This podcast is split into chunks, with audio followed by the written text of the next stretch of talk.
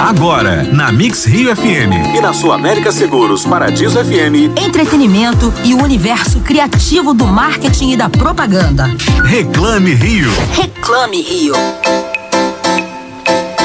Seja muito bem-vindo a mais um Reclame Rio aqui na Mix Rio FM e na Sul América Paradiso, exatamente ao mesmo tempo nas duas rádios. Então não troque de dial porque você vai encontrar com a gente de novo dar uma chance aqui para falar um pouquinho de criatividade, de entretenimento, de marketing, especialmente para o mercado carioca, inspirado no clima carioca.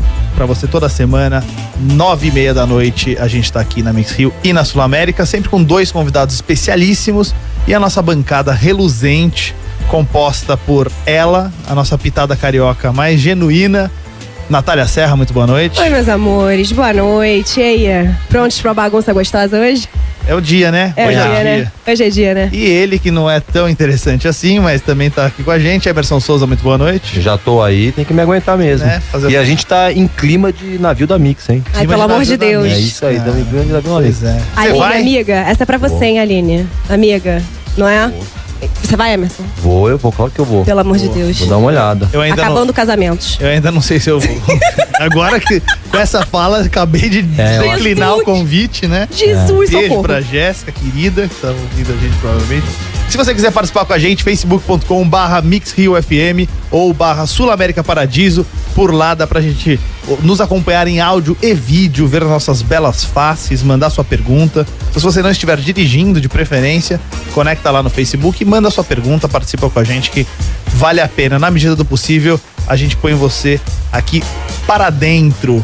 Já que vocês estão vindo de Voz do Brasil, antes da gente começar o Reclame Rio, a gente toca uma canção, né, para dar aquela animada na galera que, que minha de ferro, né? É, essa, esse último final de semana teve show de Brian Adams, São Paulo e Rio de Janeiro. Eu fui no show aqui de São Paulo. Você foi, Emerson? Não, não, eu não, não, não, não, não quis. Você não compartilha do. Não, mas eu já vi Ele ainda tá aí, na ressaca do Rock in Rio, eu acho. Tá, que não, isso, já passou ele, faz tempo. Com sorte ele voltou do Rock in Rio, já duas semanas, eu achei que ele nem ia voltar. Morei, eu morei lá um tempo. na cidade do rock. Ele tá pagando IPTU da cidade do rock, o Emerson Souza, daqui a pouco. Ele quase esticou pro daqui a dois anos. Então vamos lá, de Brian Adams. Essa música é uma das que eu mais gosto dele, é mais rock and roll. Ele não tocou no show desse ano, eu fiquei triste. Então a gente toca aqui na Mix Rio da Sul América. Vamos de Brian Adams com Kids Wanna Rock e a gente já volta. Reclame Rio em 95,7 e em 102.1. Para você que tá ligado com a gente aí no Facebook, reclame 5 da tarde de quinta-feira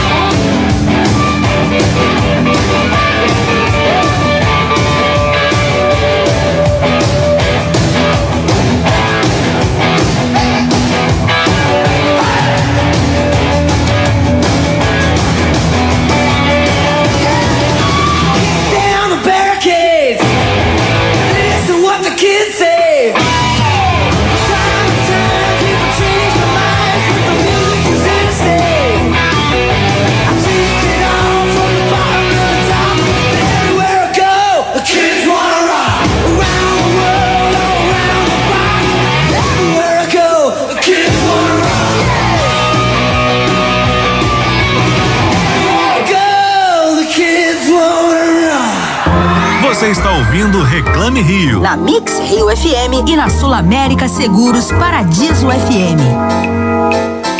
Muito bem, muito bem. Depois dessa pedrada de Brian Adams, tem gente que acha que o cara é só aquelas baladinhas românticas, né? Dom Juan, não. Meu, Brian Adams é um cara que tem, tem algumas músicas bem interessantes se você não conhece, uma, gosta mais da pegada rock and roll. Tem umas no cardápio, cara. Kids on the Rock, que a gente tocou agora para vocês, é uma delas. Mas vamos em frente, vamos apresentar nossos queridos convidados. Natália Serra, o primeiro deles, por favor. O primeiro deles é cantor, compositor, percussionista e produtor. Pernambucano, participou do começo de bandas icônicas como Nação Zumbi e Mundo, Mundo Livre S.A. Estourou ao misturar música popular com eletrônica e uma pegada moderna só dele. Otto. Otto com a gente, senhoras e senhores. Bem-vindo. Boa noite, um prazer. É, é, sempre bom. Eu acho que rádio é uma coisa muito, muito marcante no Brasil e pois que bom estar é. tá num estúdio assim, ao vivo. É, é sempre emocionante. Então, um prazer e um obrigado por convite. Que é isso. Tamo aí. Prazer é todo nosso. Prazer é todo nosso. Lembrando, mais uma vez, se você quiser ver o look do dia de Otto, por exemplo, facebook.com.br MixRioFM ou Sul América Paradiso. E aí manda sua pergunta, na medida do possível, o Emerson tá com o dedinho lá no smartphone para botar você para dentro do nosso papo. Ao lado de Otto, Emerson, quem vai participar dessa conversa com a gente, cara? Então, ele já foi vice-presidente da Fórmula Indy no Brasil. Pois é. Passou por agências como a Zemais e a Guapa. É um músico, tem uma banda. É um muso. É um, é um muso. É o, ele, ele, a banda é Surdo aos 40. Ele vai explicar direitinho por que esse nome. E hoje ele comanda a área de planejamento e estratégia da Z515. E, e esse ícone, esse músico. Quem? Quem? Atende pelo nome de. De? Rodrigo Cerveira. Rodrigo Cerveira, senhoras e senhores. Se você, se você entrar aí no Facebook, você vai notar que ele parece com o Marcelo Novaes. Ele vai dizer que não. Mas parece. Eu acho que ele nem fala mais que não, ele já se assume, mas. É, já não. É, ele é o Marcelo Novaes mais novo, assim. É. Marcelo Novinho. já não tem mais como ir contra isso. O Emerson fica propagando isso pra todo mundo, ele, né? Ele Só é, eu não, ele acaba, Quem é do mercado publicitário sabe quantos, quantos de boatos Emerson Souza espalha sobre as por pessoas. aí, né? É verdade. Até, boatos. Muitos boatos.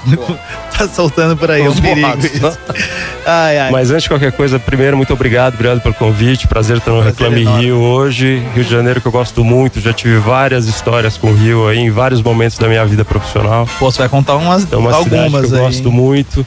É, e é um prazer estar aqui com vocês, tal, como o Otto falou, tá no rádio, é muito bacana. É um meio que aí cobre todo mundo, fala com todo mundo. É uma mídia de companhia, tá sempre presente na vida das pessoas. E aí com o suporte do Facebook você também pode é. ver, né?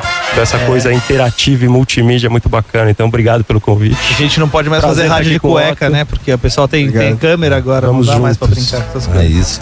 Otto, pô, Nação Zumbi, Mundo Livre S.A. no começo, percussão.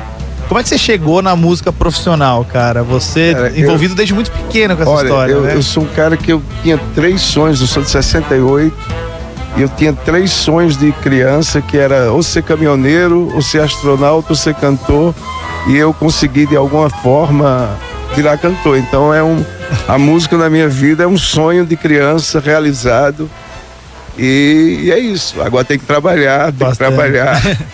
Mas assim, assim, como o caminhoneiro e o astronauta, você viaja muito também. Então você tá um muito. pouquinho no meio do, de todos a minha eles. especialidade é música viajada. mas, mas, como, mas, como é que você entrou na música? Como é que foi seu primeiro Cara, passo? o primeiro contato foi na minha terra, vendo folclore, o baião. Primeiro a gente escuta muito em Pernambuco, eu sou do interior de Pernambuco, sou do Agreste. Então a gente tem um, uma, uma, necessidade.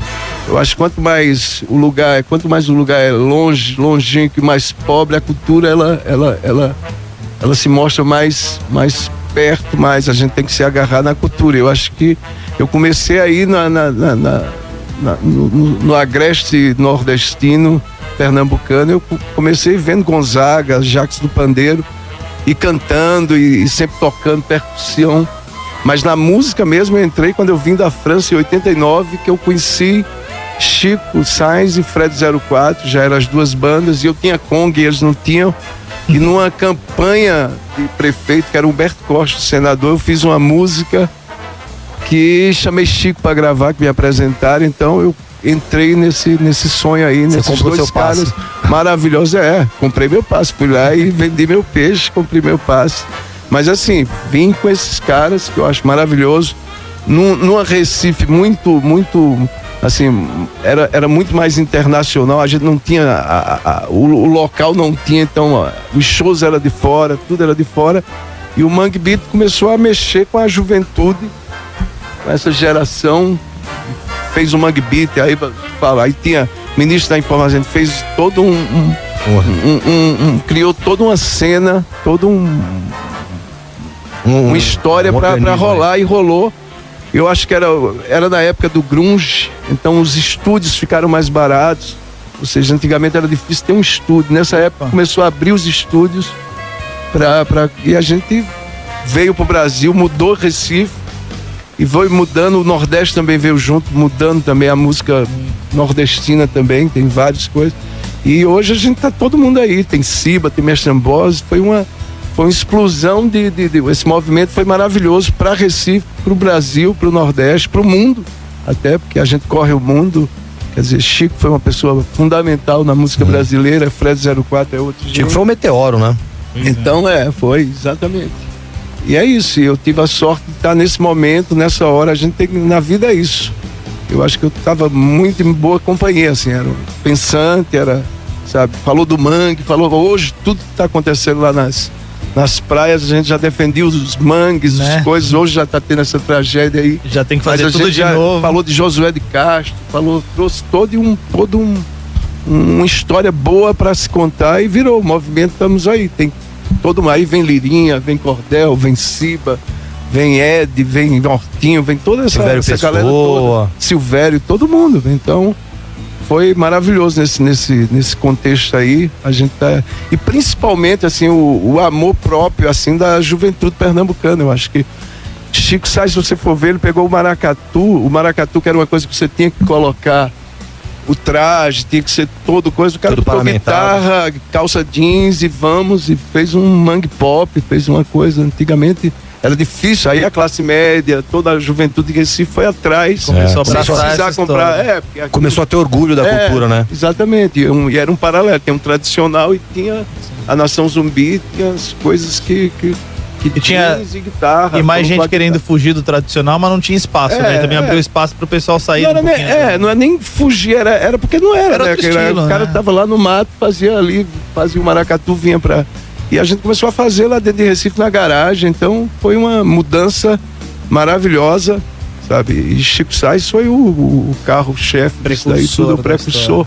O cara que assinou com a Sony, foi lá e, sabe, Liminha produzindo. Trouxe pro então, mainstream, né? Aí veio a Mundo Livre, que, que eu fazia parte também, saí da, da, da nação para ficar com um, só não podia os dois.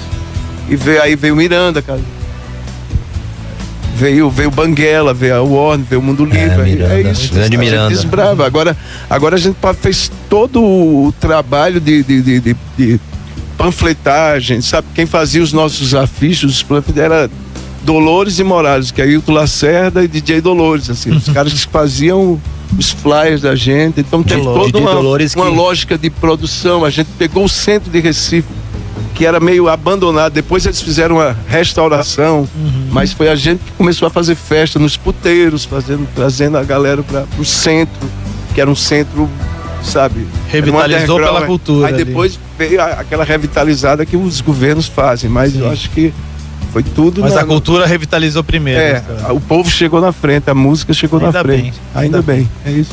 E você, Cerveira, como é que começou na, na, como comunicador, né, publicitário, assim? Tem gente que nasce falando, puta, quero ser publicitário quando crescer, assim? Ou você foi descobrindo a, a, a formiguinha te picou no meio do caminho? Acho que deve existir, deve ter gente que nasce que, dizendo eu vou ser publicitário, mas no meu caso não, assim, na minha época eu sempre gostei de música, sempre gostei de um pensamento mais independente e tal, e queria uma profissão que não fosse tão cartesiana, como direito, engenharia, etc. Na época, não queria acordar às sete, né? Entendi. É, não queria acordar às sete. e na época a publicidade era ainda uma coisa que te permitia um pouco dessa lógica de exercer um papel um pouco mais artístico, mesmo que servindo ao capitalismo, Sim. com foco comercial, mas era uma profissão que se mostrava mais aberta a outras formas de olhar o mundo, etc. Legal. Então daí isso que fez com que eu escolhesse, mas eu escolhi cedo, assim, acho que no meio do, no meio do colegial já estava claro para mim que era isso mais ou menos o que eu queria tinha muito dessa coisa da música, tinha muito de esporte, skate e tal, então eu gostava muito dessa cultura urbana. Então tudo isso ajudou um pouco nessa escolha, né? Uhum. Então foi, foi um movimento assim. Daí, naquela época, a publicidade ainda era uma coisa que despertava um desejo muito grande em todo mundo, né? Sim. Então hoje a gente, hoje você tem outras, outras formas de, de, de mudar um pouco a cultura, tem muito mais né? opções hoje. É, né? mas de qualquer forma a publicidade ainda é super relevante e está se redefinindo aí nesse mundo que, que se avizinha aí para todos nós. E né? como é, como é que você caiu na área de estratégia, de planejamento? Porque geralmente o cara que cai na, na publicidade fala, quero ser criativo, né?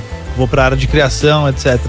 Depois que você entrou na faculdade, como você foi descobrindo uma outra área mais interessante pra você do que ser o redator ou diretor de arte na, na área criativa? Eu acho que tudo isso tem a ver muito com a minha trajetória, porque de fato eu não comecei minha vida em agência, assim, eu não, não passei pelo processo normal de estagiário, etc. Né?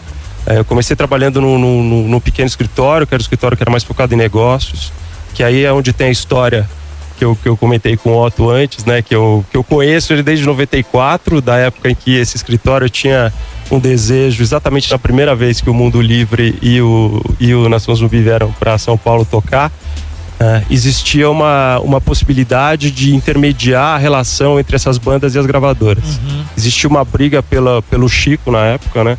O Chico já estava sendo percebido como um, um, Um um expoente. talento, né? expoente, um talento, alguma coisa que ia mudar a música. A Sony estava em cima e a gente tinha uma relação com a Warner. Então existia a possibilidade de, de, de tentar mudar um pouco a- essa trajetória para a Warner. E aí é, eu tive a oportunidade de estar com eles. Eu fui no primeiro show deles no Aeroanta, etc. E até, tive uma experiência legal com o Chico. O Chico esqueceu um negócio no hotel, tive que ir com ele buscar. Daí voltei pro show. É, depois passou, sei lá, um ano, ele estourou o disco, etc. Eu tava numa festa do VMB, encontrei com ele. A gente saiu, foi um jantar. Daí depois, logo depois, aconteceu o que aconteceu com ele.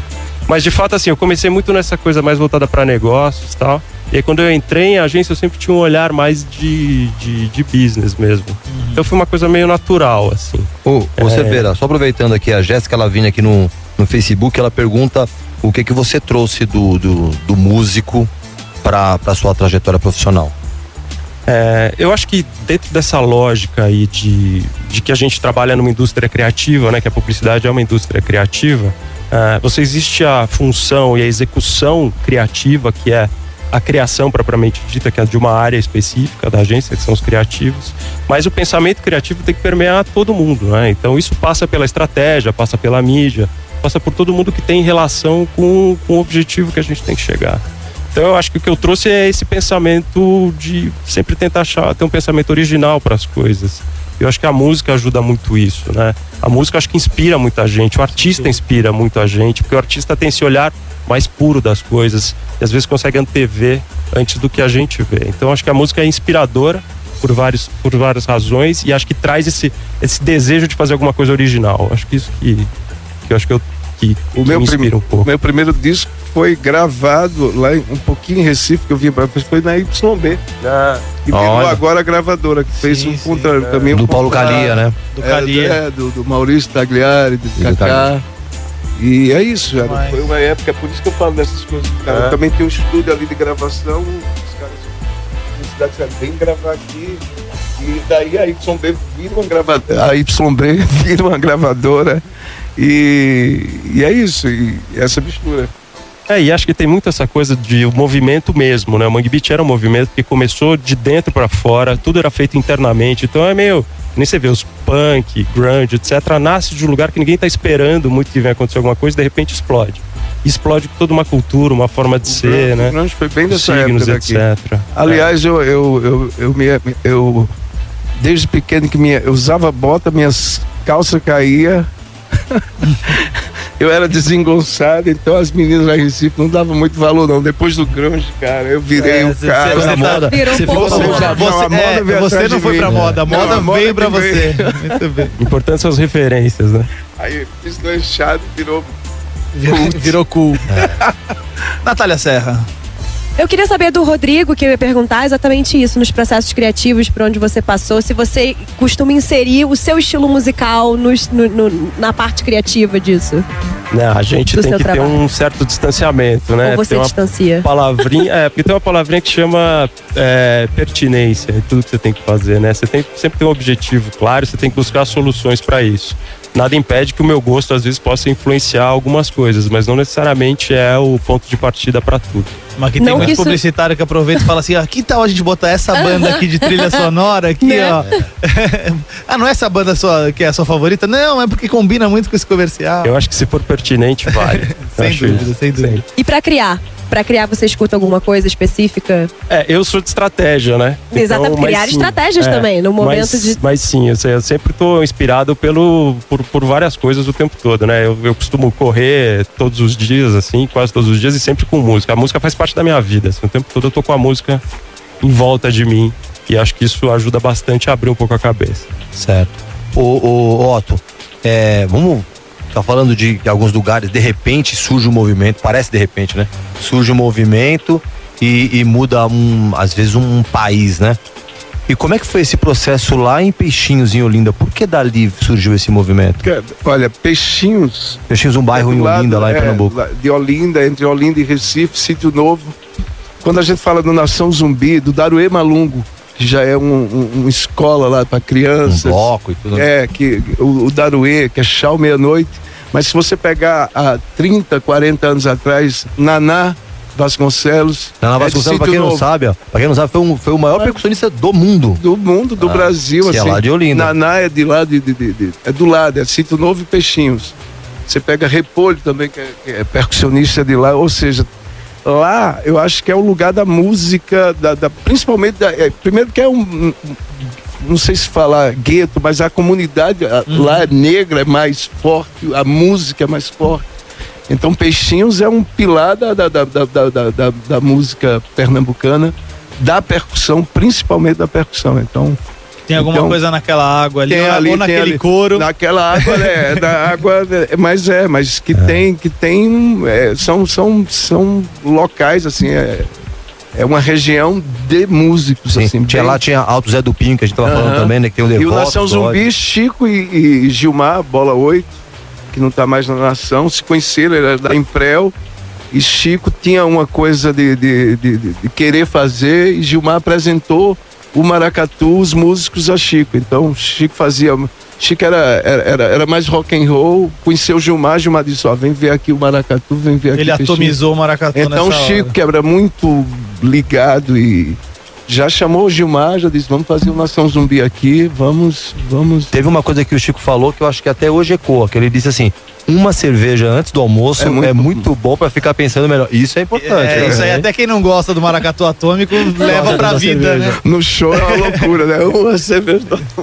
É, no- aí Otto. falta cerveja depois dessa parte Fala. do show. E isso tudo rolou logo depois que você veio é, Da- de da volta da França, França. Como 89, que foi essa sua saída do Nordeste pra ir pra França? Como Cara, que foi essa sua olha, experiência Eu, po- lá? eu posso, eu posso criar um suspense, Pode. porque tá chegando a hora de tocar uma música. A gente aproveita dois anos na França. Ele vai falar como ele foi e como ele voltou depois de uma música que eu acho que ele conhece, de um artista chamado Otto. A gente, a Mas é to- isso, vamos eu. tocar crua aqui no Reclame Rio. É e aí daqui a música. pouco a gente, fala, a gente descobre como o Otto foi parar na França, ficou tanto tempo lá e voltou. Fica ligado, Bora. a gente já volta com o Otto e Rodrigo Cerveira da Z515. Você está ouvindo Reclame Rio.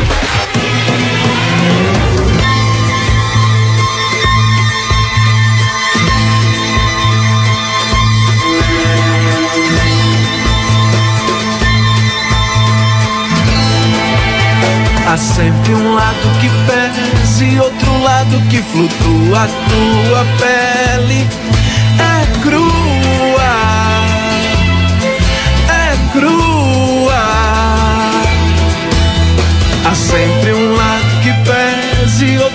lado que flutua. A tua pele é crua,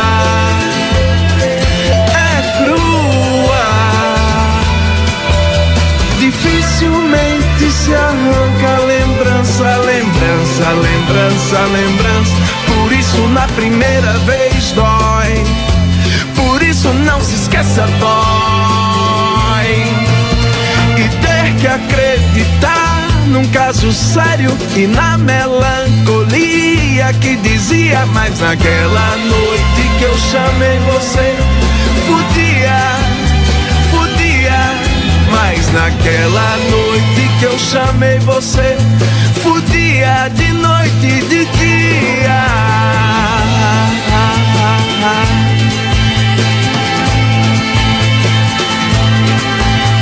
Há sempre um lado que pesa e outro lado que flutua a tua pele.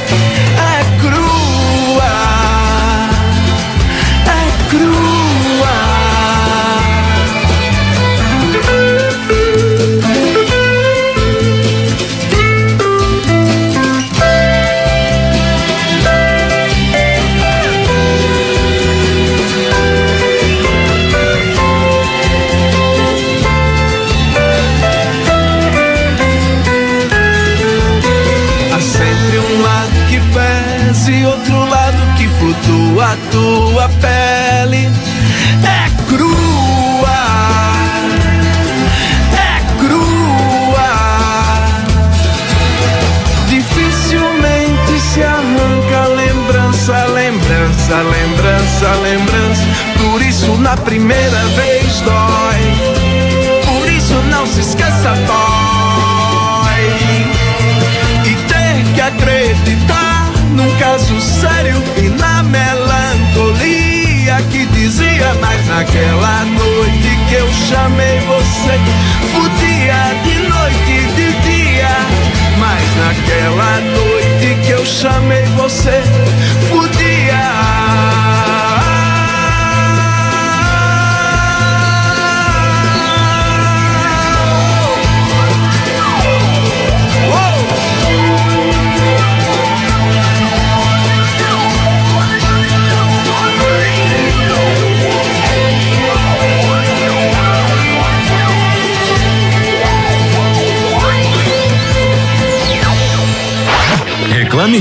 em 95,7 e em 102.1. Você está ouvindo Reclame Rio. Na Mix Rio FM e na Sul América Seguros Paradiso FM. Estamos de volta aqui no Reclame Rio para Sul América Paradiso e Hits Rio FM, falando um pouquinho de entretenimento, criatividade, propaganda e marketing. Hoje com um cantor, compositor, produtor, Otto, multifacetado Otto, ele mesmo, e Rodrigo Cerveira, líder de estratégia, o Chief Strategy Officer da Z515, uma das grandes agências do mercado nacional. Vulgo gêmeo do, do Marcelo, Marcelo Novaes, Novaes. É isso. Se você quem, quiser quem quiser ver isso, né, caramba? facebook.com barra Mix Rio FM ou barra Sul América Paradiso, depois lá no arroba programa Reclame lá no Instagram, você pode dar a sua opinião sobre Rodrigo Cerveira é ou não é um sósia de Marcelo Quando Novaes. ele ou chegou aqui, ele ou achou que o Emerson tinha me brifado isso, eu bati o olho e falei, e gente, É ele. Eu tinha Erraram o certeza que o. Emerson tinha brifado. Cerveira, né, nessa história a gente tava falando, você falou das várias experiências, né? Você sempre foi um cara mais voltado pro negócio mesmo, pro business, a parte de estratégia é muito importante nisso. Mas você teve uma, uma inclusive uma experiência bem interessante liderando a Fórmula Indy no Brasil, né? Como é que foi essa história? Como você caiu lá, cara? Então, isso foi um pouco também do que aconteceu nesse, nessa, nesse, nesse começo de vida profissional aí, que teve a parte da música, que foi uma tentativa, e teve o que aconteceu de verdade, que foi ah, organizar e trazer a Fórmula Indy para o Brasil. E aconteceu coincidentemente na cidade do Rio de Janeiro, né? Então, isso foi a minha primeira experiência assim profissional mais próxima do Rio e onde a gente fez coisas sensacionais. A gente construiu um oval dentro do Autódromo Nelson Piquet, ah, realizou durante três anos a prova lá.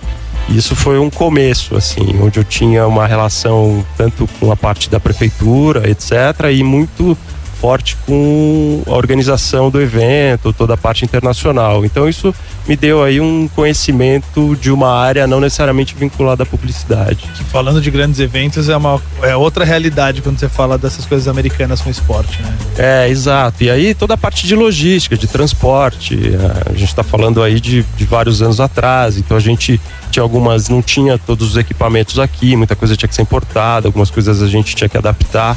Então foi um processo bem rico, assim, bem, bem bacana de ter vivido. Acho que isso me deu, sabe, quando te dá aquela.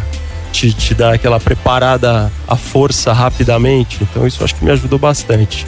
E depois quando eu entrei em agência de publicidade, propriamente dito, daí já foi um, um movimento mais natural de olhar para isso sempre do ponto de vista da estratégia. E aí o que eu desenvolvi, e aí tem a ver com essa lógica da indústria criativa e do desejo, que era uma coisa que estava lá dentro latente, foi esse olhar mais humano, de trazer um pouco mais dessa visão original para construir marcas, conceitos, estratégias específicas para poder tocar as pessoas, né?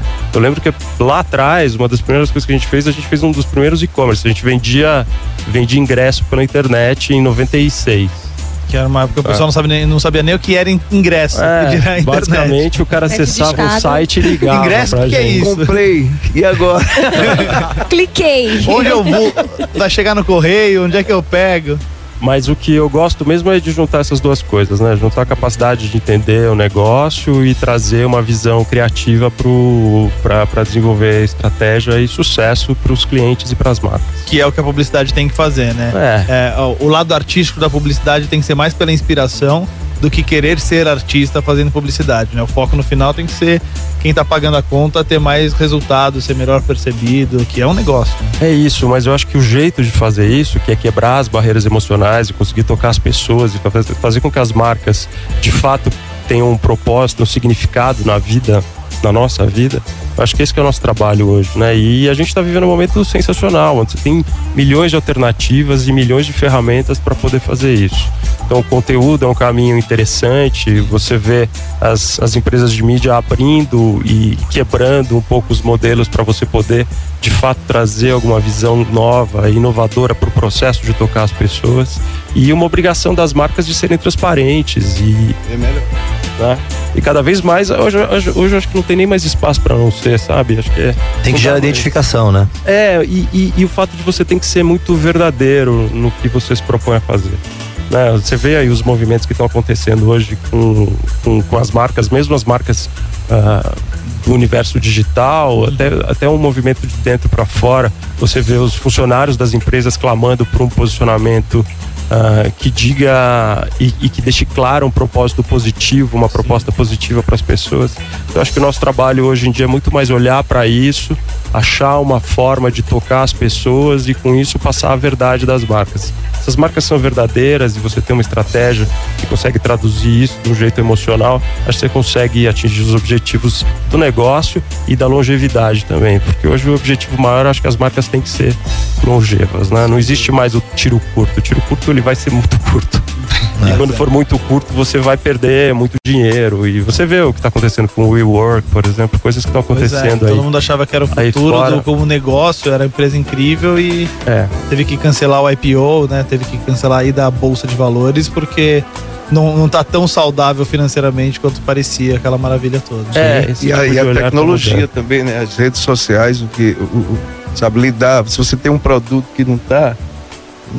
Sabe, tem plástico demais, tem coisa demais, ninguém diz, olha. Não, isso daí não vai, vai ter que mudar Sim. a embalagem. vai É, ter o que público mudar já o faz essa jeito, que triagem, dúvida. Nossa.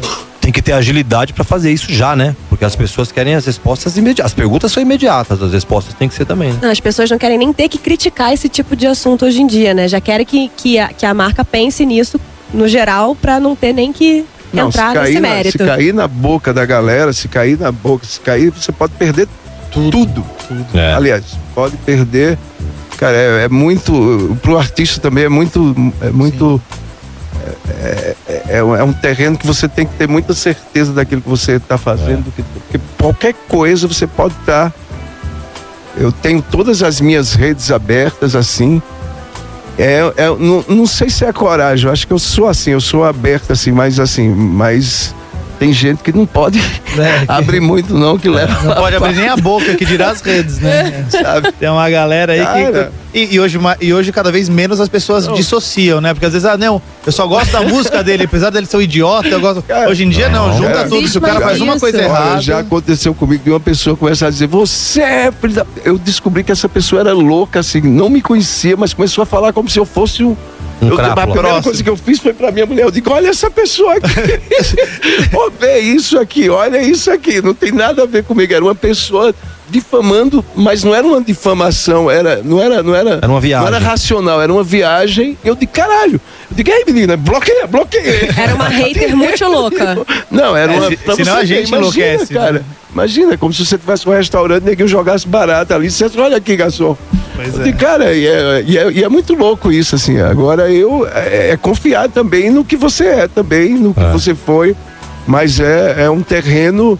Tom Zé, Tom Zé passou por uma, Tom Zé ganhou um prêmio da, da, da Coca-Cola. E Tom Zé não é um cara milionário, é um cara um normal, um gênio, sabe? E, e começaram, você se vendeu pra Coca, ele ficou tão coisa que era um trabalho, ele, ele, deu, ele doou, ele teve que doar. Eu não sei se eu agiria como ele, mas eu adoro meu irmão, meu pai, quer dizer. Mas assim, mas para ele, para assim, ele não pôde nem receber uma coisa pelo um trabalho publicitário. Que ele executou, pô. Norla executar, executou e para ele feriu demais, ele teve que pegar o cachê. que Eu acho que todo mundo precisa e ele não é chamado assim, ele não é um cara que se vende, Sim, não é, ele não tá no- ele não tá no um mainstream, extra, mas né? assim, mas passou uma coisa muito chata. Assim, a gente vive nesse mundo agora É, de eu, eu acho que assim, toda essa, tudo que é muito radical, eu sempre tenho, tento olhar com uma certa distância, porque tudo que tem que é muito radical traz dentro de si algum interesse específico, né? Eu acho que quando tem essas coisas, as pessoas têm as opiniões delas e hoje todo mundo tem uma voz e todo mundo tem uma mídia para poder divulgar. Então o que a gente tem que ter, acho que é o bom senso de ter um distanciamento, de olhar e falar, não, isso é uma coisa que faz sentido ou não, né? Claro, não, não. e aí acho que serve para os artistas, Claro, né? Que muito. são que, que, as, que as pessoas criam as imagens na cabeça, nas cabeças delas. Vê vídeo de John Lennon, né? Nem não existe a rede social, mas, Mas mas o que aconteceu com ele foi um reflexo dessa dessa dessa dessa leitura um pouco é, é feito enviesada. é o. Tribunal do Facebook. Bus- Ele inventou o nome. Pois Coitado de Tom, cara. Passar por isso, eu revoltado. Tá Fiquei É, época. por isso que tem que ter uma certa distância e falar, bom, isso aqui faz sentido, isso não faz, o que não faz sentido, você É, a gente tem que saber o que a gente é de verdade e aí É já isso. dá uma tranquilizada. Porque se for levar a sério tudo que a gente É, lê tem que dar uma ouve, filtrada. né, Eu, eu, eu notei que depois as relações que eu, de- que eu tive, assim, eu, eu vi algumas pessoas muito agressivas, algumas meninas muito agressivas. Teve uma que dava porrada e dizia, socorro, ele tá me batendo, eu, e batendo em mim. Eu digo, filho da puta. Sabe como é? Tudo é. Você fica meio refém de, de até de uma, de uma namorada, de uma ficante. Pois é. Você fica meio na- ne- nessa coisa. Eu- e eu digo, não, não Tem vou de cair. tudo, né? É. Aliás, um abraço pro Neymar também. Você queria fazer uma pergunta, Emerson É, Souza? não, então, a gente estava falando de longevidade, Rodrigo, e, eu- e a gente aqui no Facebook, a gente estava falando antes de, de, de referências musicais e de, de, de cantores e, sei lá, de, de trabalhos que se perpetuam, que tem longevidade, como o Daí José, por exemplo, estava falando, que foi regravado pelos Hermanos e trouxe de volta um Eu pouco dele. regravei. Você regravou. A gente, agora mesmo, é, o MC da regravou o Belchior, que puta trabalho que o cara tem. acho que Genial, genial, genial. As pessoas têm que descobrir, acho que Genial. redescobrir o trabalho do Belchior. Mas essa ano passado morri, mas esse ano no Mon, puta música legal. Maravilhoso. O, o, o que, o que faz com que essas, essas músicas fiquem atemporais, assim? É, é- tudo bem, um trabalho de qualidade ou porque a gente também, de repente, não tem tanta coisa boa Não, eu acho nova? que primeiro é, é o- é o talento. O talento, eu acho que a gente não tinha uma máquina mainstream, mainstream que se fala. Uhum. Assim, hoje você, ou- ou a gente tinha que pegar o cara vinha, é, Zé Ramalho veio com, com letras. Hoje em dia, cara, hoje, hoje você tem até um, dizem que lá no, no- em Goiás tem o, o departamento do do, do, do, da, do letra, da letra, tem os caras que fazem o refrão. Quando chega Virou nesse uma ponto, né? Quando chega nesse ponto, eu- é, é- é assim, a gente tem que dividir bem o que, o, o que é a pedida de tudo e o que é o. Eu acho que tem muita gente boa hoje, no, no- no- mas falando em mainstream assim, você não vai ter mais um Belchior tentando. Sabe, não vai ter. Embora eu acho que a nossa música tem muita gente boa, mas eu acho que o mercado ele é gigante e ele dilui muita poesia. Eu acho que ele deixa muito no, no lá, lá, lá, deixa muito na estética. Hoje eu vejo, hoje tem pessoas que eu vejo no, no- começando, ela faz um ensaio por dia no Instagram. Eu não sei como é que tá o cabelo dessas pessoas depois de, de três semanas, porque você vê oito fotos, oito ensaios para uma semana, entendeu? Então é uma coisa assim que, que não dá, mas que existe o lado bom e que a gente não pode reclamar da, da, da, da- democracia da música. Antigamente, antigamente você tinha quatro rádios, aqui cinco rádios que tocavam. Hoje, hoje você tem milhões de rádios, milhões de coisas que se fazem também. É, mas o acesso é mais democrático, né? É bem mais democrático. É. Eu acho que a, a internet, cara, eu falo muito que é, o, é a nova religião, o Deus digital, cara. É, o- é onde se junta tudo. É onde o judeu fala com, com, com, com o árabe, com o muçulmano, com coisa. Eu, eu acho que a gente tem que partir para esse lado, que a internet é a melhor coisa, que a gente não vai sair dela. Minha filha vê muito mais que eu, mas assim, não adianta eu reclamar. A visão dela já, já tá, é outra, É já, já, É já a mesma passou. coisa que O seu mundo avô tá não na palma quiser da que mão. você Meu avô, assiste então- televisão, né? Então, O mundo acho tá na eu- palma da é, mão Eu também, não posso reclamar dela. Eu- Antes eu tinha quatro canais, tinha, sabe? Era cinco canais de TV. Hoje minha filha tem só de canal em TV, ela tem 100. Tem mais a internet, o, o próprio, canais, o próprio aplicativo. eu, meu último disco agora que eu tô gravando agora, eu fiz de, de GarageBand. Quer dizer, eu, eu- eu- sabe, é essa democracia que eu, é que eu gosto, que eu, eu acho que eu que, que não posso reclamar. A gente não pode reclamar, ah, fulano fala bobagem, isso nunca, assim, isso eu acho que é, é- é importante para qualquer artista, assim, não fala do outro, faz o teu, busca o teu, Acesso não reclama tem. se neguinho faz isso, não reclama se, se, se coisa, mas eu acho que eu tenho ferramentas para fazer meu clipe, eu tenho ferramentas para, sabe, eu vou atrás, eu tenho 127 mil pessoas no meu Instagram, que para mim já é uma coisa muito boa, que eu acho que eu não vou estar só no Brasil. Eu não sei como é a pessoa que tem 4 milhões. Tem gente que tem mais, eu nem sei quantos tem, mas a minha relação com esse 126 é muito mais tete a tete. É muito mais fácil eu, eu, eu, eu, eu São pessoas conversar, reais, né? sabe, do que uma pessoa E que olha tem que 4 já é bastante que já, gente, já é pra mim já é, eu não gente. posso reclamar disso daí. Então, então é isso, a gente não, não deve, a gente tem que manter o respeito. Não, não dá pra criticar também, porque se você for criticar uma pessoa que tem 4 milhões de coisas, fala mal dela, pronto. Já é. Se ela falar mal de você pra 4 milhões. É, mas é mais pela audiência do que pela posi- pelo posicionamento É, mesmo, muitas vezes. Cara, agora nessa política, só pela uma, uma- uma- posição minha, pessoal minha, assim, é, com essas coisas de fake news, de robô, eu, eu falava na minha, eu nunca entrei na, na timeline, chama, né? De ninguém pra dizer, eu não vou entrar na tua, ah, tá errado, nem isso, nem o meu melhor amigo, eu vou lá e faço isso. Mas nessa eleição aqui, cara, eu, eu falava uma coisinha, chegava a 4 milhões e era assim, filho da puta, canalha, cantor de merda, era uma esculhambação da minha opinião, cara. Não era nem eu entrando na do cara. E não era nem sobre a sua opinião, era É, sobre você, né? sobre- Você dava uma não, opinião e a pessoa é, a ia pessoa- em você direto. Então, é, é o mundo que a gente vive, cara, e a gente vai ter que lidar com essas É. coisas É, assim. esse é mundo. É. Em relação a, a esses cantores também que a gente está trazendo a obra de volta, como o caso do Emicida que está trazendo o Belchior de volta, não sei se a internet também está possibilitando que culturas menores, né, países menos desenvolvidos como a gente aqui no Brasil, também possa abrir as portas agora através da internet para exibir a nossa cultura para o mundo através de artistas que estão no cenário atualmente Replicando. re- replicando coisas que aconteceram no passado e que talvez não tivessem o, espa o espaço merecido, né, e poder Ou trazer tá no isso para o tempo mundo. deles mesmo e tá Exato. chegando agora pra isso, mas garanto que o pai de MC da. A- a- o do, do Pablo, da coisa, gostava, sabe? Eu acho que poesia, ela, ela é eterna mesmo, ela, ela vai tocar. Eu acho que o, o momento do Brasil, assim, a gente, quando a gente abre pro mundo que tem milhões de coisas assim, quando chega uma poesia, sabe? A gente pode também sustentar essa, essa coisa, vai, vinga essa coisa. Ó, Alceu tá fazendo sucesso, Milton Nascimento tá fazendo isso, Caetano tá aí correndo Verdade. os filhos do mundo. Assim, é, tem um lado para isso aí, tem, tem esse lado. Eu acho que a internet é boa por isso que vai ter. Vai ter essas pessoas. Tem vai pra ter- todo mundo, tem pra É, todo gosto. Fogo é quando não tinha pra nada, Pra cara. nada. Belchior morreu, foi pobre, Sim. sabe? Esquecido. Historicamente- brincando com ele porque ele deixou um carro, Carro dele. no- no Pô, aeroporto. Belchior, deixa mesmo. e Ele, eu acho que aquele carro ele disse: fica aí que eu não quero mais Tchau. tu, nem dirigir. Era um eu quero." Gurgel. Sim. Mas você tá entendendo? Mas Belchior, é. e a turma ridicularizou, mas bem, mas olha pra aí como é a. Mas como o- historicamente, grandes artistas é, na- morreram pobres e foram descobertos depois, né? Depois. Van Gogh vendeu um quadro, Um na, quadro. em vida e hoje vai ver quanto custa qualquer rascunho é. do Nossa, cara. nem Então, fala. Aliás, falando em na- nessa nesse outro lado cultural, a gente interrompeu para gerar um suspense da sua ida e volta de, de da França.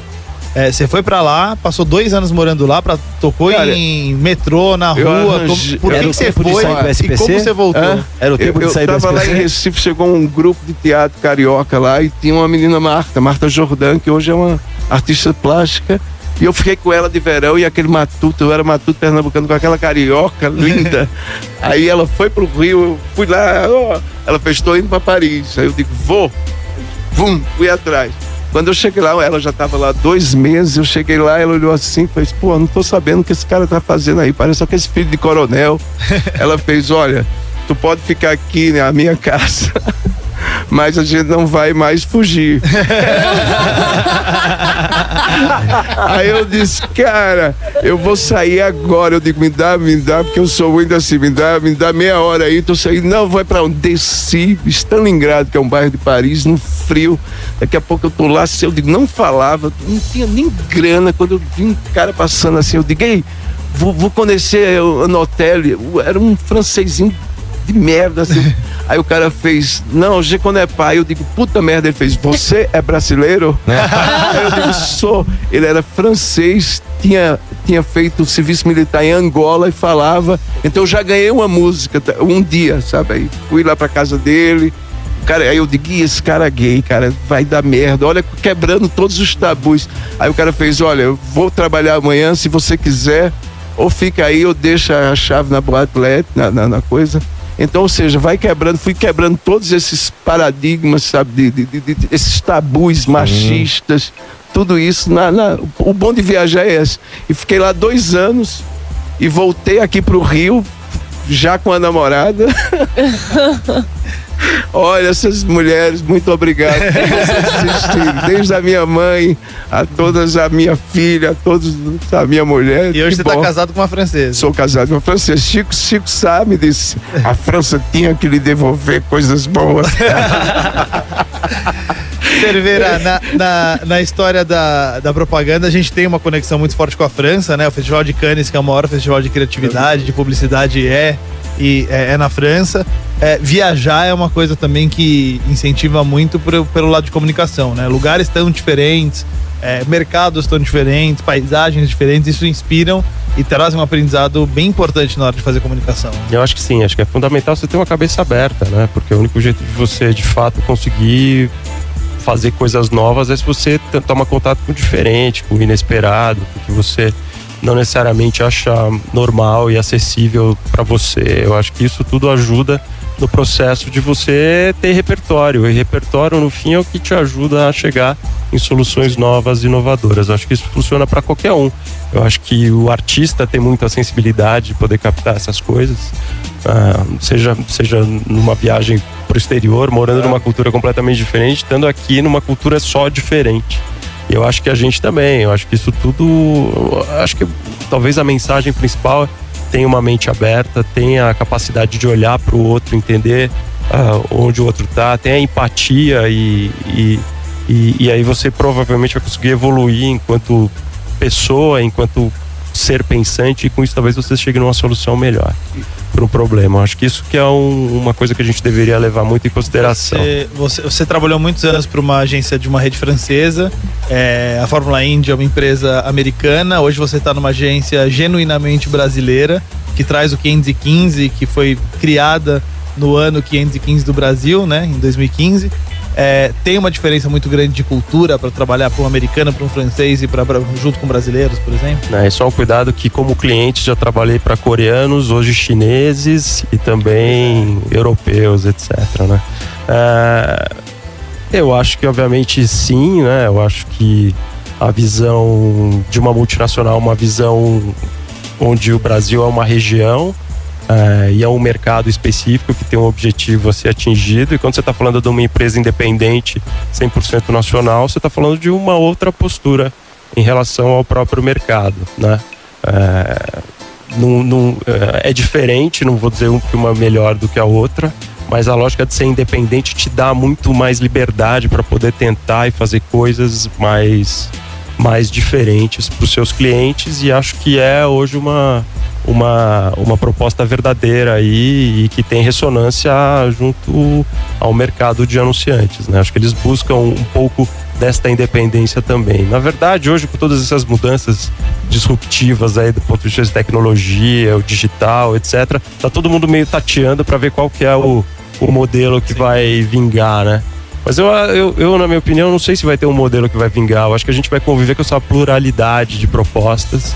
E aí Quem se adaptar mais rápido, quem se forma mais criativa. adaptar e, e conseguir de fato entregar valor para o cliente, porque no final das contas a gente está falando de valor, né? Se você consegue criar valor e entregar valor, você vai conseguir ter o sucesso que você busca. Então, acho que isso é muito, muito é muito mais por aí do que necessariamente achar um modelo que vai servir para todo mundo. Acho que isso É, acho que nada serve pra todo mundo. tá? E- É, acho que isso acabou. Nessa época daí que eu estava lá em Paris, eu não, eu sabia, eu, eu já sabia porque a publicidade brasileira já é uma coisa muito, já, já tem uma tradição. Pernambuco tem outra daí pelo Biante, da- de todas as propagandas maravilhosas que a gente, Senhora da Conceição, minha mãe, minha rainha, que era para Nossa Senhora da Conceição, que era nas casas é Araújo.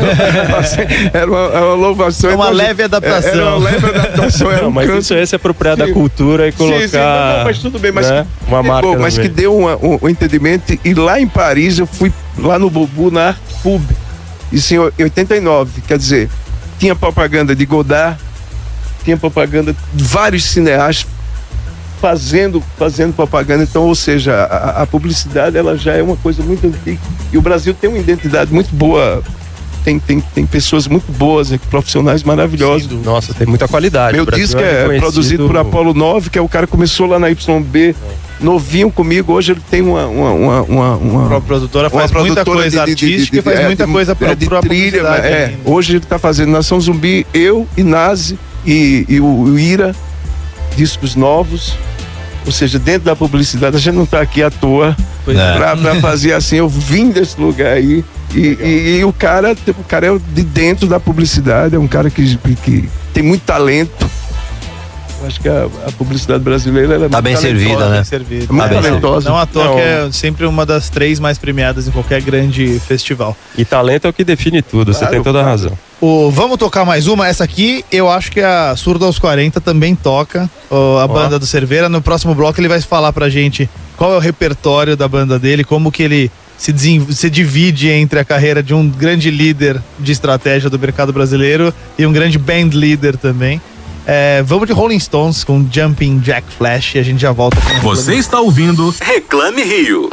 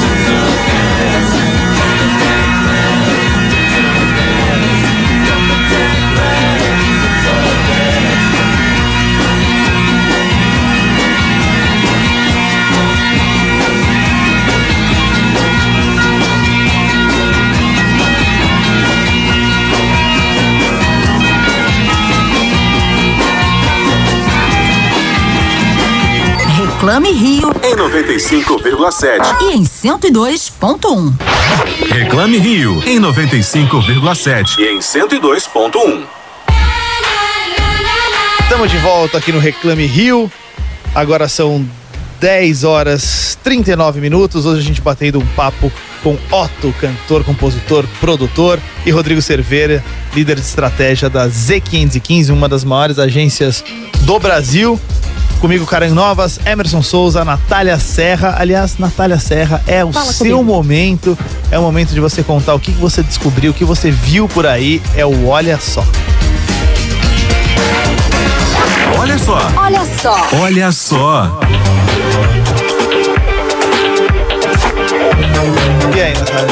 Que, você descobriu hoje culturalmente pra você nos alegrar? no Rio de Janeiro bombando como sempre. Gente, em primeiro lugar, lotem as salas de teatro, lotem os centro- centros culturais do Rio de Janeiro, porque o Rio tá bombando de coisa muito legal. E eu vou passar aqui duas diquinhas. Boa. É, a primeira é o monólogo Cálculo Ilógico, que é um monólogo é, com a Jéssica Menkel, que leva para o palco uma dor pessoal causada pela perda do irmão dela.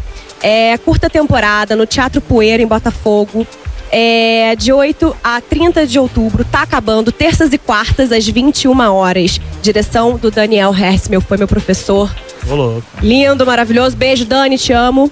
E o outro, falando aí de trazer é, a cultura, né? Pro, a cultura antiga do- de, de grandes cantores e tal, pra agora. Tá aí no, no Sesc Tijuca, o Raulzito Beleza, Raul Seixas, Raul Seixas para crianças. É, tá no Sesc Tijuca, na rua Barão de Mesquita 539. É, é, enfim, estamos aí valorizando a cultura musical brasileira, apresentando grandes clássicos da música brasileira para as novas gerações. É um espetáculo para toda a família. É, a dire... é, sábados e domingos às 16 horas até o dia 3 de novembro. A direção, gerais, a direção geral é do Diego Moraes, direção musical da Cláudia Eliseu, roteiro original do Pedro Henrique Lopes. É uma coisa muito bacana é que os ingressos estão às 10, a 10 reais a inteira, 5 reais a meia e R$ 2,50 para os habilitados do Sesc. É, faz parte do projeto Grandes Músicos para Pequenos. É um projeto legal. que traz aí grandes Músico. músicos para os pequenos, Para né? pequenos. Já- o Ou projeto seja, já diz, o nome já escolheram diz. muito bem o nome. O nome já diz. Ilustra bem. Raulzitos, Raulzito Beleza, Raul Seixas para crianças. Muito legal, muito legal. É, a gente estava aqui durante a última música batendo um papo nos bastidores sobre essa co- projetos especiais. A gente perguntou pro Otto se ele tem alguma relação com, a mar, com as marcas, né? Se ele faz publicidade, como ele se sente. Você tem uma relação interessante Tenho. com as no marcas. meu primeiro disco, há 20 anos atrás, eu fiz um- uma campanha, um, um jingle, eu fiz a letra do Ginga Música da Chiboquinha, que é aquela catuaba lá, Quem, quem- quem conhece, Serena. conhece. a Chiboquinha. Gota Serena é ótimo. E no, no ano no verão passado, é, eu fiz a Devassa, eu fiz a locução para. Devassa, foi maravilhoso, que era é, o verão tropical, tropical. E foi muito importante para minha vida, porque é, é, ajudou, me ajuda a fazer minha música independente. Então eu tenho muito a agradecer à publicidade, eu não tenho eu não tenho nenhuma ma- Ressalva. ressalva. Assim, eu sou a favor do, do, do, do mercado, do, do que seja, e que você trabalhe honestamente e que você faça o que lhe pedem. Falamos aqui de Tom Zé daquela coisa. então é isso, mas foi duas experiências. Meu disco é, é um disco gravado em, em, em- o meu primeiro na YB, o meu produtor é Apolo Nova, que, que tem uma, uma, uma Ambos que de uma têm uma bagagem gigante com publicidade. Então eu tô muito amalgamado assim com a, com a publicidade. Eu acho que todo artista assim, ó, acho que a gente precisa desse mercado, a Sim. gente precisa de, de, de todo suporte, sabe? Você, É, hoje tá- peças de teatro sem patrocínio, Sem shows é, sem, sem- patrocínios, sem Claro. ativações das marcas, eles Não acontecem. não acontecem. seu Ninga, né? Seu Ninga veio, né? Pois é. Sem ajuda. Seu Ninga veio, aí. Eu pergunto quando eu chego no lugar pra tocar assim, eu digo, tem gente, eu digo, seu Ninga veio, atuando. Seu Ninga não veio. seu ninguém. Ó, e vale, vale a pena ressaltar que o seu primeiro disco, Samba Babu, foi, foi premiado na PCA Foi a também. PCA, foi. Isso te ajudou, né? ajudou muito, ajudou, ajudou no, no sentido que eu estava começando, mas ele era muito ousado mesmo, eu acho que de, de, de- de- a primeiro disco de eletrônica brasileira, assim, feito no primeiro Pro Tools, que era de Antônio Pinto e Apolo 9, que já era também de publicidade, também que os meninos faziam. A publicidade trouxe a tecnologia também para cá Para os artistas poderem se desenvolver. Eles eram mais, eles são mais avançados nessa, nessa busca de tecnologia, lógico. A publicidade ela vai avança mais do que o clássico. Tem que ter alguém para pagar a coisa. conta para o negócio acontecer. Exatamente. É, mas e pra quem não sabe, quem tá aqui em, ca- aí em casa e não sabe o que é a PCA, Associação Paulista de Críticos de Arte, é um selo de qualidade. Sim. Mas é legal, ainda mais pro fui- seu primeiro eu fui o trabalho. primeiro e o segundo. Só não ganhei o resto porque o neguinho disse: não, para Tá, aí. tá chega. bom já, né? É, esse um vai, ficar muito outros. estrela esse Otto aí, Deixa um vamos dar uma segurada. outros. Cerveira, é, você tem um case muito interessante pela Z515 dessa conexão entre artistas e marcas trabalhando junto, né? É Conta um pouquinho verdade. Pra gente. Eu acho que é sempre o, o desafio agora é um pouco esse, né? A gente vive um momento em que as pessoas não necessariamente estão estão consumindo mídia como consumiam no passado. Você tem uma coisa geracional de novos públicos também optando por outras formas de aprender as coisas e, consumir conteúdo. E o desafio da gente é a gente ter uma conta de preservativo que é Prudence, que hoje, hoje vai bem, hoje ela é líder de mercado e o desafio era eu preciso falar com o público jovem, público de 14 a 17 anos que hoje não considera preservativo uma necessidade para as relações sexuais, então a gente precisa achar um jeito de falar com eles e o jeito não era a publicidade. A propaganda tradicional, vamos dizer assim, né? Então a solução que a gente achou foi trazer a música para ser o, a- o meio para a gente poder falar com as pessoas. E para fazer isso a gente convidou uma artista para co-criar a campanha com a gente, que foi a Carol Conká, que é uma artista que tem um discurso muito forte e que tem uma credibilidade muito grande. E no final das contas a gente fez o seguinte, a gente deu o tema da campanha para ela, que era só entrou nessa com Prudence e falou, Carol, e o briefing era como é que você conta essa história para sua irmã, para sua amiga, para o seu filho, por exemplo. E aí ela concebeu a, a música que, Compôs que como virou ela- uma se ela espécie fosse de compor jingle. uma música dela. Exato, ela co-criou então a campanha com a gente e a parte mais legal dessa história é que a Carol era uma consumidora da marca também. Então, o discurso e o Teve jeito que a gente trouxe ela para perto foi mais fácil. Era a vida real, né? É, mas, mas, mas o, o grande lance é que é, a gente tem essa vantagem, né? A publicidade tem essa vantagem de poder buscar ah, soluções e alternativas para de fato tocar as pessoas do jeito mais emocional e mais profundo possível para gerar um resultado positivo. É, então esse é um, é um case bem legal, assim, que é o outro lado, né? Você fez o- os jingles, etc, né? E a E gente ao mesmo tempo trouxe também. uma trouxe Você também uma, era consumidor da trouxe na, artista quando você gravou o Muito? Mas a música brasileira, ó, Toquinho, Gonzaga, Gil já fez. Aliás, tem muita gente, aliás, fazendo música que a gente nem sabe que aquela Verdade. pessoa está fazendo, ou que está construindo, compondo, mas O tem. Jair Oliveira, por exemplo, já, tá- ex- já existe tá fazendo isso bem Tá, há um tá, tempo. tá. É, se for pensar a, a- aquarela com Faber Aqua- Castell, a É. conexão Eu chorava quando era assim, pequeno. E, e- e acho que a marca teve um, um ganho histórico até hoje, é muito conhecida por causa dessa. E ao contrário também.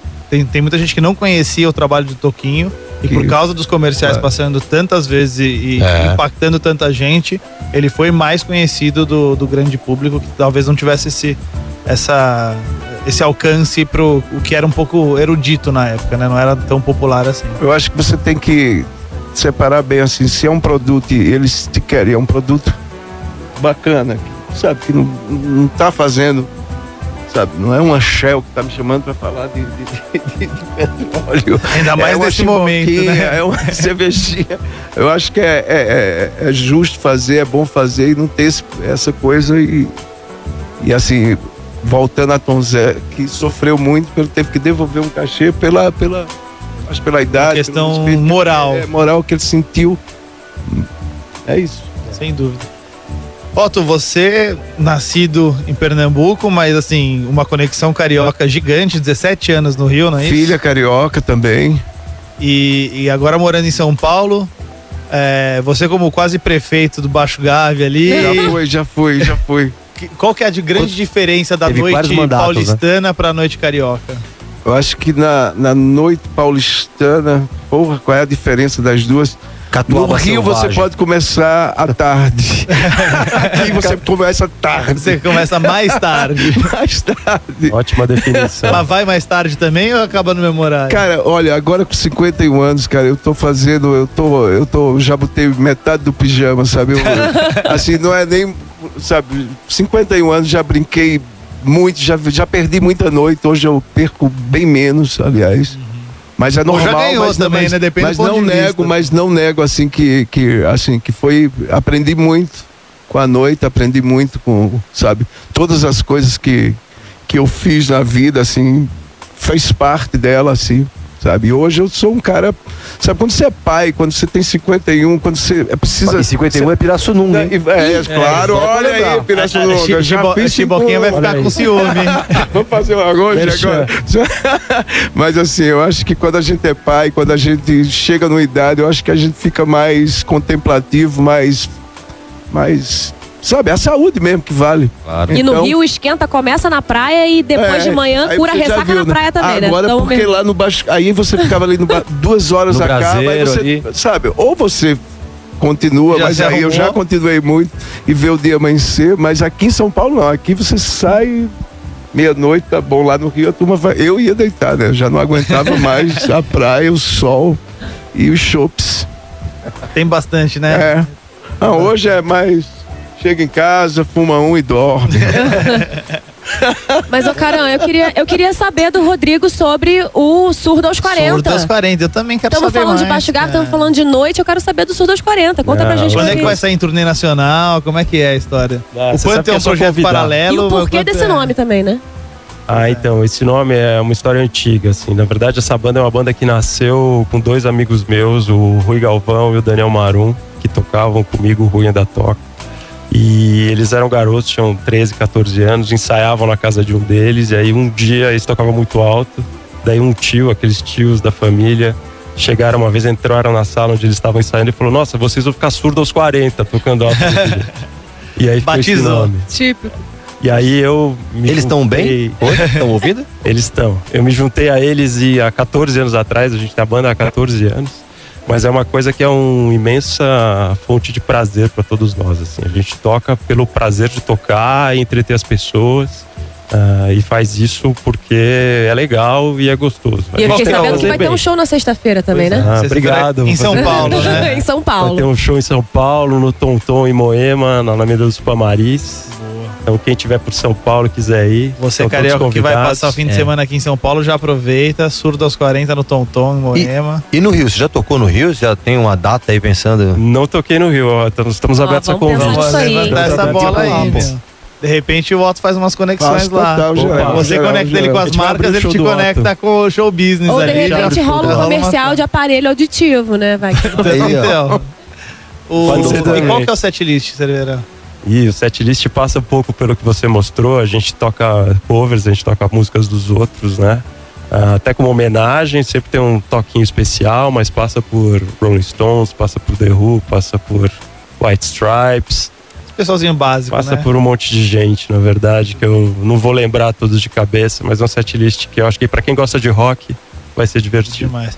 Otto, e inspirações do rock and roll ou da música popular brasileira? Quem são os grandes ídolos na sua, de música nacional e internacional pra você? Pô, nacional, olha, eu, eu- primeiro a gente tem que, como eu sou pernambucano, a gente tem que falar primeiro de Gonzaga, nosso rei, nosso grande músico. Aí passa pela música brasileira, Caetano, Alceu, tudo essa, eu sou filho dessa coisa, passa pela.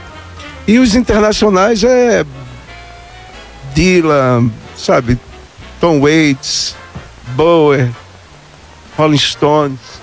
Assim, eu gosto, eu tô aprendendo muito com minha minha filha agora que tá, me levou pro show de Drake. Olha só. E ela só queria ir lá pro gargalo, mas eu achei, eu achei que ela é, ele- é assim, é fantástico assim, você poder analisar você sendo eu no meio daquele na- no, no gargalo, lá, lá, lá na, na beira do palco, eu digo, meu Deus, preocupado com ela, fica aqui, fica aqui. E ela Qual a idade dela? Ela tem 15, Betina, que toca muito.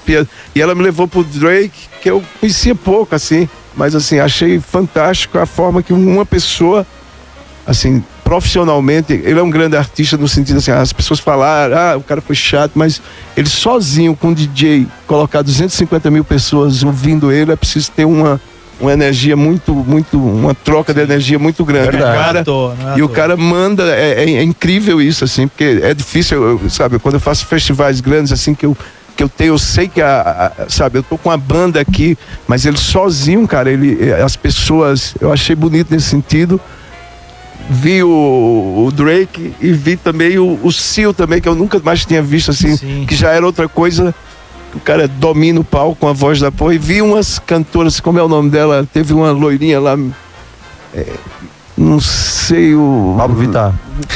Não, mas ela. Não, Lourinha não, Lourão. Lourona, Pablo Vittar. Mas a. a, a Brasileiro ou a- a- a- a americana. É, é, é a outra que tocou antes. É a.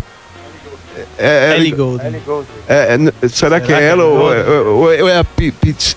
Que eu achei que ela não mexia aqui nada, assim, um show maravilhoso, um som do caralho, mas você vê que ela tinha uma, uma ajuda ali, porque quando a gente canta, as nuances aqui, a veia salta, de Drake eu vi saltar, de Silvio saltar, mas essa daí, cara, Não mexia ela nada. não mexia o ventilador no. Mas o show é lindo, assim, eu não posso Sim. nem. Aliás, o seu não. Mas isso aí, Achei- é, isso aí é truque de só quem fez muito show na vida que sabe. Mas que, pra deixar aquela mulher assim, sem, sem nenhuma veia pular, eu achei aquilo incrível. Eu digo, my God, como é que pode? Sabe? Então, então foi bom eu ter ido com minha filha, assim, ela me mostrou, aí, ela gosta do Pilot, Pilot, Pilot. Que é, 21 Pilots. é, que veio, eu também comecei a escutar, assim, Lollapalooza que ela gosta, eu tô nessa hora, assim, de ver... Pegando meu- essa carona. é, da filha, eu acho que, que eles estão aí pra isso. ah, Os nossos filhos estão aí pra mostrar. Assim, ela é louca por, por, por Ariana Grande, aí eu já, já, sabe, o namorado dela que morreu, o, o, o de Ariana. Então eu tô, eu tô nu- numa, numa parada numa nova história tá me musical. mostrando o futuro. E eu fico aqui tentando mostrar as coisas. Ah, agora mais do que nunca pode fazer essa troca com É, todo o acesso que claro, a gente claro. tem para mostrar acervos, etc. Mas eu acho que, que falta, é, assim, tem muita gente que da minha idade que talvez não, não se liga assim, acha que o que vem novo Não, não, presta, é, passa, não vai passa, ser porque fica ali alimentando do passado e minha filha não, tá me mostrando coisas. Eu fui no Drake, eu digo, cara, grande artista, assim, o cara posicionou, nunca tinha visto assim tanta força num cara só no palco. Alguma coisa dessa te inspirou? Você tá gravando o disco agora, vai rolar um rap de Cara, repente? tem uma, tem uma, tem uma, tem uma base lá que, que eu vou homenagear, o- não o Drake, mas a, a ida ao Estilo, show o dele, movimento. sabe? Só que tem aquelas tic, tic, eletrônica e pupilo, baterista, meu compadre fez, faz na mão, cara. É, então é meu outra sonho é na coisa, mão. outra Grupo de oração, né? Mas você sabe que essa troca com o filho eu também, tem uma filha de 21 anos, né? E Que canta, a mesma né? coisa, que canta, compõe também. Ela é compositora, toca e ela também me mostra um monte de coisa, a gente troca muita coisa também. É muito legal. É demais. Legal. Ô, ô Otto, é, você tá A falando. de- última, de- hein? sim, Estamos quase de show. estourado no tempo. Qual foi o, qual é o, o show da sua vida, assim, que você lembra que você fala, caraca, eu sou gente grande. Cara, eu, eu, eu vi um muito bonito. Eu, eu já vi vários shows, eu já vi um Rolling Stones muito bonito, no, naquele de um milhão do Rio, um milhão de pessoas. Nossa, eu tava esse aí. Foi, foi bom ver o, o Steve, 2007, mas talvez. o que eu vi foi, eu toquei no Summer Stage lá no Central Park, num domingo, e no outro tinha a, Marley, a, fam- a Marley Family, que foi todos os filhos com o Noran, Noran, Noran É, Lauren Lauren Hill, Lauren Hill. a, a, a, a, a mãe deles e foi maravilhoso porque as, as- a, a banda, o eles tocando lá, eu fechava os olhos, os filhos cantando, era como se eu estivesse num show de Bob Marley. E o mais engraçado, Ganjamento estava comigo, que hoje toca crioula, era meu coisa, e a gente, vamos fumar um. Eu não tava demorando fumar. Quando começou esse show, cara, a gente levantava o braço, pegava, fumava, levantava, pegava alguém. Ou Já é. Foi a maior milagre Onda da história. A maior onda. então esse foi inesquecível. Legalizer. esse foi esse, mas Central foi, Park perdeu mas metade foi uma da coisa folhagem assim- nesse dia. Foi, mas foi uma coisa assim maravilhosa eu ter visto, porque Bob Marley é Bob Marley. assim, é genial. E você vê a família, a banda original com a família, Com mãe, é. com filho, com Nora. E, e tem aquele, é o Anthony, é o, é o Damian. Que Eu fechava, esse, aí é que Ah, tinha a sei voz lá. do cara, então Tem o Julian, fechava tem o Damian. cantando Marley. ah, Esse foi assim, parece que eu, eu voltei a ver um show de Bob Marley. Eu posso demais. dizer que eu vi um show dele assim, no timbre, na, na, na, na vibe.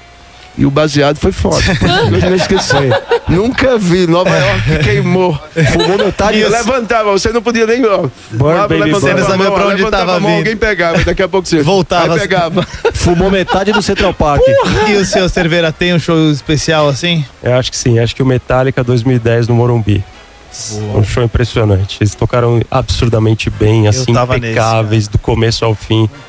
É, eu já vi, sei lá, uns 10 shows do Metallica. Esse acho que foi o melhor show do Metallica, o melhor show da minha vida. Esse show. Eu, nu- eu nunca vi um show do Metallica ruim. É, acho que não tem. Não, acho que eu já vi uns ruins. É? No começo era meio, os caras diziam mais. Esse foi maravilhoso. Eu tenho história, posso contar a história? Pode, Eu tem um fui minuto. eu tinha, eu tinha um- uma passagem de som que tinha massagista lá, lá foi, foi na Espanha, no festival. E a menina lá de Nova York fazendo massagem, ela falando tem um, tem um tão bom, vai fazer o Metallica depois do show. Tudo travado, né? Não solta de jeito Falaram nenhum. Metallica, pronto. Muito bem, muito bem. Esse é o Reclame Rio para você que está sintonizado com a gente na Mix Rio FM, na Sul América Paradiso. Sempre toda segunda-feira, nove e meia da noite, falando um pouquinho de criatividade, da área de marketing e comunicação, com dois convidados especialíssimos. Hoje a gente teve Otto, foi um prazer enorme ter você Prazer é aqui, meu, cara. prazer é meu. E de Rio, tudo de bom pra vocês. Você é a cidade mais, mais linda do mundo e o Brasil precisa que vocês entre como sempre foi, não do jeito que tá. Sem dúvida, sem dúvida. Rodrigo Cerveira, CSO, líder de estratégia e planejamento da agência Z515. Prazer enorme ter você com a gente aqui também, cara. Obrigado, caramba. Obrigado, pessoal. Obrigado, eh, Reclame Rio. Foi um prazer estar aqui com vocês. Ontem sempre foi um prazer estar com o Otto aqui, revê-lo. Tamo aí. Muito bom. Tamo aí. Grande, E grande tudo de dupla. bom para todos vocês. Obrigado. Acertamos Aí, mais uma Vidigal, vez. aí. Vidigal, um abraço. Emerson Souza, muito obrigado. Isso, obrigado, Rodrigo Brother. E é legal ter vocês aqui. Otto, putz, meu. Foi uma honra ter você aqui também. obrigado. Revisitar a história de Pernambuco e do Brasil, né? Porque não é só Pernambuco, é do Brasil. Obrigado, foi muito legal. Natália Serra, muito boa noite, muito obrigado. Boa noite, meus amores. Obrigada por Obrigado. tudo. Obrigada por terem, por terem vindo. Foi ótimo. Delícia, hein? Demais, demais. Agradecer muito a Lab 3 TV, o Marcinho Bertoloni, o Pedro Viana, a galera que faz a transmissão ao vivo. Então, se você perdeu esse programa, pegou no finalzinho, não entendeu nada, quer rever os outros também, entra lá no facebook.com.br MixRioFM e também no Facebook da Sul América Paradiso. Estão todos lá. Esse é o nosso sexto programa. Esse nosso sexto Reclame Rio tá por lá. Nosso diretor-geral Roger Garcia, nosso produtor Allen Lins, todo mundo que faz o programa Reclame acontecer lá no Multishow, aqui na Mix, na Sul América. O... E tem no Spotify também, pode também buscar no os outros Spotify, programas é verdade. Spotify. Se você quiser, a gente tá como podcast lá no Spotify, então procura Reclame Rio que estamos aqui. Grande Fumaça, que acompanha a gente em todos os programas. Eu Foi sou muito estratégico fumaça. Fumaça, hoje. Fumaça do Otto, hoje, é. Opa! Rolou uma identificação aí.